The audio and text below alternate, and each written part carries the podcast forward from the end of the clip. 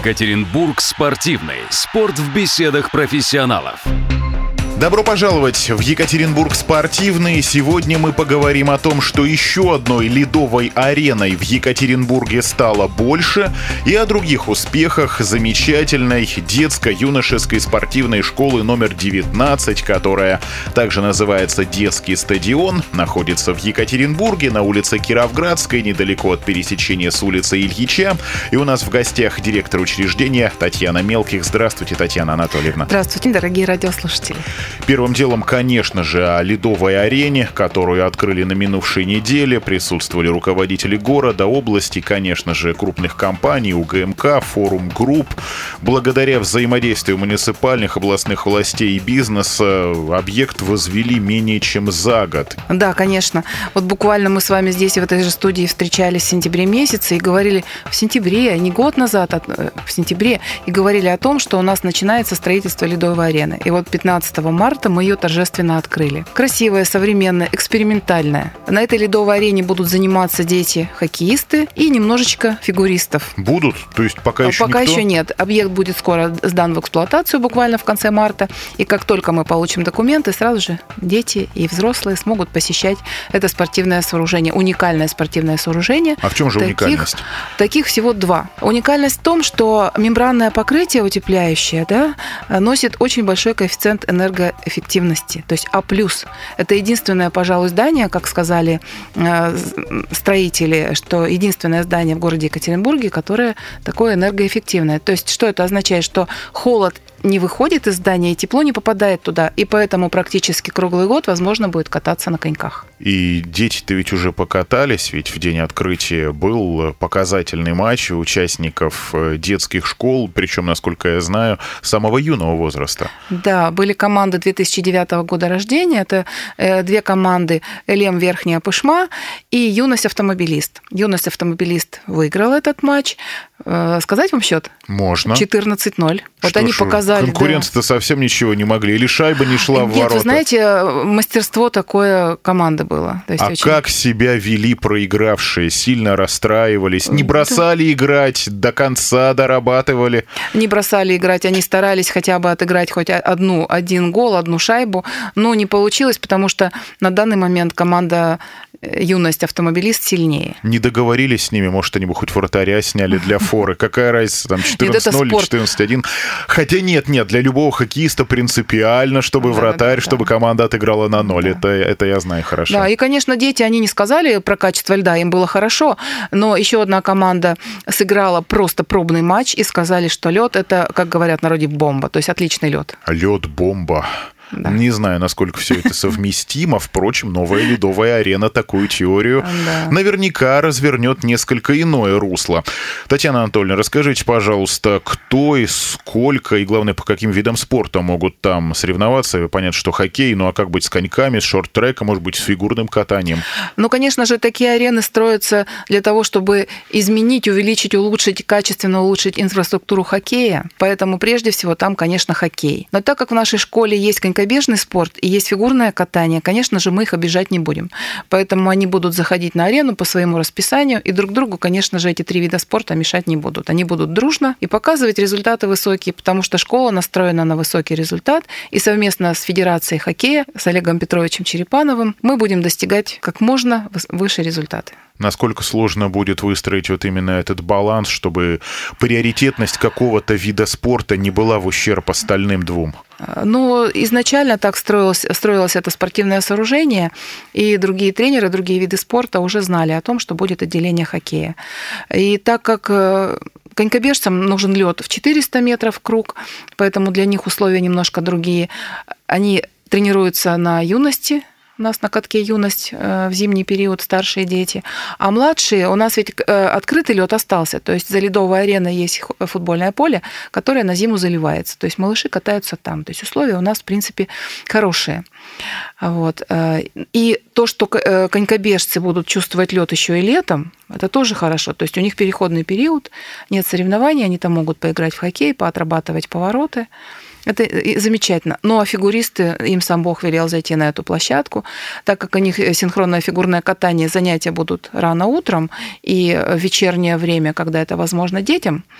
Вот, э, Пока они ездили на компрессорный завод Сарджоникидзевского района, да, на компрессорный далековато, а сейчас дождались своего Это льда. мягко сказано еще далековато. Да, дождались своего льда. Да. Надо ли полагать, что уже заранее все расписано, графики, Надо группы, полагать. занятия? Надо полагать. То есть мы понимаем, что с 1 сентября будут у нас бюджетные группы, их будет для начала 6. Все-таки с 1 сентября. С 1 сентября, потому что мы еще должны получить лицензию официально, поэтому с 1 сентября А это сколько времени группы. займет? Ну, это вот примерно в конце августа, в начале сентября мы ее и получим. Если в самом лучшем э, То есть виде, летом там еще нельзя будет ни покататься, ни Э, Летом потренироваться? можно будет, но это будут не, не группы обучения, да, а будут желающие. То есть это массовое катание. Э, Не забывайте, что городские лагеря в июне месяце, и поэтому все дети в городских лагерях, это же не образовательный процесс, а развлекательная программа. То есть они смогут посещать, представляете, в июне месяце придут в городском лагере на лед, покатаются на коньках. А помимо детей, взрослые любители могут прийти, арендовать лед, Да. сыграть в хоккей? Да, конечно, могут.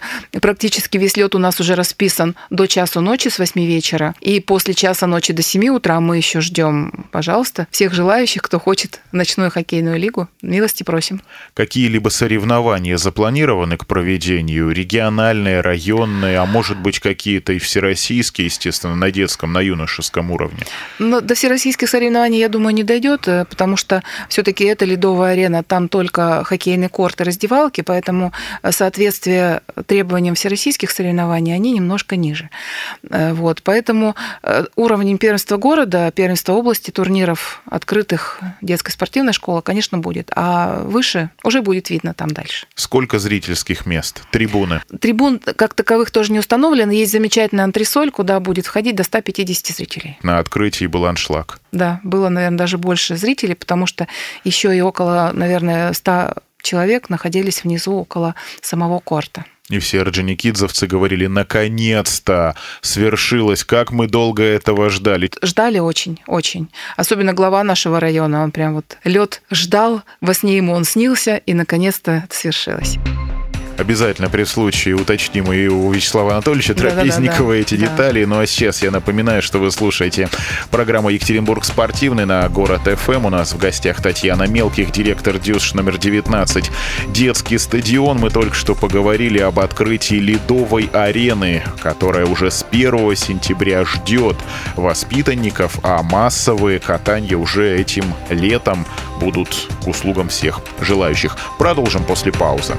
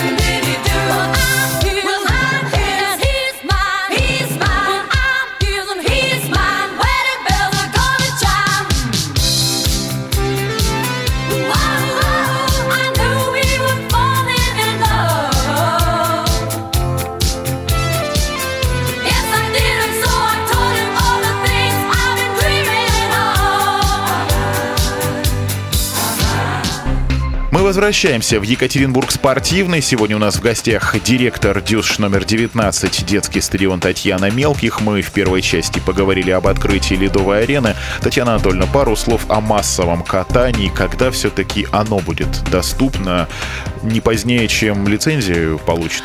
Массовое, Арена. ката- Нет, массовое катание мы готовы открыть уже в апреле. То есть самый главный документ – это пуск объекта в эксплуатацию. Его мы должны получить 24-25 марта. То есть с 1 апреля мы уже планируем массовое катание. Но вот заводские команды, да, организованные хоккейные команды взрослых уже приходят, и расписание составлено после 8 часов вечера, практически ежедневно, все уже занято. А массовое катание будет по выходным дням. Расписание мы разместим на нашем сайте, все желающие могут приходить. И пока самые, опять же, самые хорошие, самые щадящие по финансам условия. У нас можно взять в прокат будет коньки, соответственно, заплатить э, всего лишь 150 рублей по сравнению с другими аренами, это меньше, и один час покататься. А пока что смотрю ленту новостей на вашем сайте. 14 и 27 апреля состоятся Дни открытых дверей, где можно будет побеседовать с тренерами и руководством, узнать об особенностях различных видов спорта и найти для себя подходящий. Как обычно проходят эти Дни открытых дверей и какой популярностью они пользуются? Тоже, наверное, аншлаги от желающих отбоя нет. Дни открытых дверей, конечно же, пользуются популярностью, потому что очень много звонков мы получаем ежедневно, э, э, буквально сразу после Нового года. Все хотят записаться, но запись в нашу спортивную школу происходит только в сентябре месяце, потому что вакантных мест практически не бывает в любом виде спорта. Видов спорта у нас пока 12, и хоккей будет счастливым. Вот мое любимое число 13, хоккей у нас будет 13 отделением. Э, С 1 июня по 10 августа мы будем принимать документы для конкурсного отбора. Есть такие виды спорта, где у нас по 10 человек на одно место. Это, например, художественная гимнастика, спортивная акробатика. Есть чуть поменьше, 5 человек на место, это синхронное плавание. И вот уже понимая сейчас, сколько звонков мы принимаем от родителей, которые хотят увидеть в своих сыновьях хоккеистов, я думаю, что там тоже будет очень большой конкурсный отбор. А хоккейное направление для мальчиков или для девочек тоже будет? Э, Пока планируется только для мальчиков, а для мальчиков. А если вдруг э, юные хоккеистки окажутся в Орджоникидзевском районе, куда им обращаться? Ну, здесь И мы, как долго подождать, пока возможно будет здесь заниматься в этой, на этой арене? Здесь мы будем совместно решать э, такие вот перспективы с Федерацией хоккея, которую возглавляет Олег Петрович Черепанов. Хорошо, художественная гимнастика, спортивное ориентирование. В марте прошло несколько соревнований. Вот в частности, смотрю, что ориентировщиков как раз в Международный женский день, ну или примерно в эти дни был заключительный тур областного первенства. А где ориентируетесь? В Парке Победы? Мы ориентируемся в Парке Победы. На соревнования выезжают по Свердловской области, Челябинской области. Бывают э, турниры по ориентированию э, в парке Маяковского, на Ук- в Уктусском лесопарке. То есть все, что везде, где есть у нас лесопарковые зоны, они везде ориентируются. Это сейчас популярно среди детей, потому что вид спорта не самый освещаемый, и такое ощущение, что оставшийся в первую очередь в сердцах еще нашего старшего поколения. Вы знаете, я вам открою один секрет нашей школы. У нас замечательные педагоги, а спортивное ориентирование, да, не такой востребованный вид спорта. И когда у нас проходят конкурсные отборы, и дети не попадают в другие виды спорта, в желаемые, в такие, как ну, гимнастика, та же самая спортивная акробатика, то есть мы родителей просим еще годик позаниматься в коммерческих группах, и потом уже определяем. И я им советую прийти в ориентирование. У нас ориентирование ни одного вакантного места нет, полностью все группы заполнены, и родители приходят с поклоном и говорят спасибо, что вы нас туда определили. Потому что это такой вид спорта, это шахматы на местности. Ребенок всегда будет как турист все знать. Квест, палатку. как молодежь Квест- сейчас квест, говорит. Да, поставить палатку, развести костер, э, понять, э, куда он должен пойти, чтобы не заблудиться, помочь другим. И вот этот вот дух такой турист, туристский, это вообще очень э, такой какой-то свой особенный дух. Поэтому вот родители очень благодарны. И вообще во все виды спорта мы приглашаем в нашу школу. А планшеты сейчас ориентировщики какие используют? Старые, с картой, картонные или планшеты, Старые. под которыми подразумевают современный гаджет? Э, Нет, э, современные гаджеты они не используют, потому что, в общем, современные гаджеты не дают возможность самим хорошенечко подумать. Они используют те самые добрые старые планшеты, на которых нарисована, собственно, ими карта или выдана карта на соревнованиях. Э, И с ними они... Только сейчас новая что? Новая программа компьютерная, которая обрабатывает результаты, электронные электронный чип, электронные станции. То есть они прибегают, отмечаются именно вот пальчиком, на котором надет чип, и сразу же понятно, где они прошли, потерялись, не потерялись, лидируют, отстают. То есть все видно сразу же. В современных планшетах тоже можно найти карты на приложениях, мэпсы Наверное, так далее. да. Наверное, не так удобно носить, потому что можно планшет уронить и лишиться Он его. разрядится, А может, карту, да, да, да, сенсорика да, да. откажет. Да. С 9 по 10 марта в Нижней Туре прошла матчевая встреча городов Урала и Сибири по легкой атлетике, и вашу спортивную школу представляло несколько атлетов, в частности, Денис Берестов занял первое место в прыжке в длину, были серебряные, бронзовые медали. Насколько принципиально было это противостояние, и проблем с мотивацией, надо полагать, у ребят не было. Урал-Сибирь, это же такое дерби, выражаясь футбольным языком. Проблем с мотивацией никогда не бывает. Конечно, каждый спортсмен хочет стать чемпионом. И э, как только есть у нас какая-то возможность, мы сразу же направляемся на соревнования и принимаем участие в самых таких престижных и лучших соревнованиях. Матчевые встречи, они тоже всегда хороши, потому что э, нет такого нервного напряжения, и спортсмены могут показать хороший высокий результат, так скажем, легко и немножко расслабившись хотя и держа себя в тонусе. Поэтому э, тренеры у нас, тренерский состав очень сильный. Буквально позавчера мы поздравили старшего тренера отделения легкой атлетики Руслана Михайловича Келенкарова с юбилеем. Ему исполнилось 6-0 в спорте, 60 лет. И коллектив очень хороший, слаженный, квалифицированный.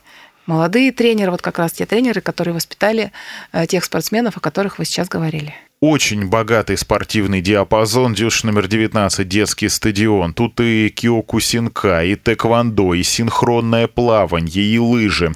Более подробно результаты, программа и полезная информация на сайте детскийстадион.екатеринбург.рф. А с 15 марта эта школа приросла еще и огромной ледовой ареной, куда просто поиграть, покататься можно ходить уже с апреля, а с 1 сентября там начнутся занятия для хоккеистов. Большое спасибо, говорим мы Татьяне Анатольевне Мелких, директору ДЮСШ номер 19 «Детский стадион». Удачи вам, здоровья вашим воспитанникам, побольше побед, результатов и самое главное, чтобы все с удовольствием шли к вам в школу, а к вам, я просто убежден, идут с удовольствием, потому что с вами беседовать особенно интересно. Спасибо. Спасибо. Всех, конечно, приглашаем. Всех рады видеть. Тех, кто хочет быть здоровым, бодрым, сильным, ловким. Мы всех рады видеть в нашей спортивной школе. А мы рады сообщить, что записи программы «Екатеринбург спортивный» можно слушать на портале Екатеринбург РФ в разделе «Спорт» в наших аккаунтах в социальных сетях. И напоминаем, что следующий выпуск ровно через неделю в это же время на этой же частоте. Всем удачи и болейте за наших. Программа выходит при поддержке Управления по спорту администрации города Екатеринбурга. Екатеринбург спортивный. Спорт в беседах профессионалов.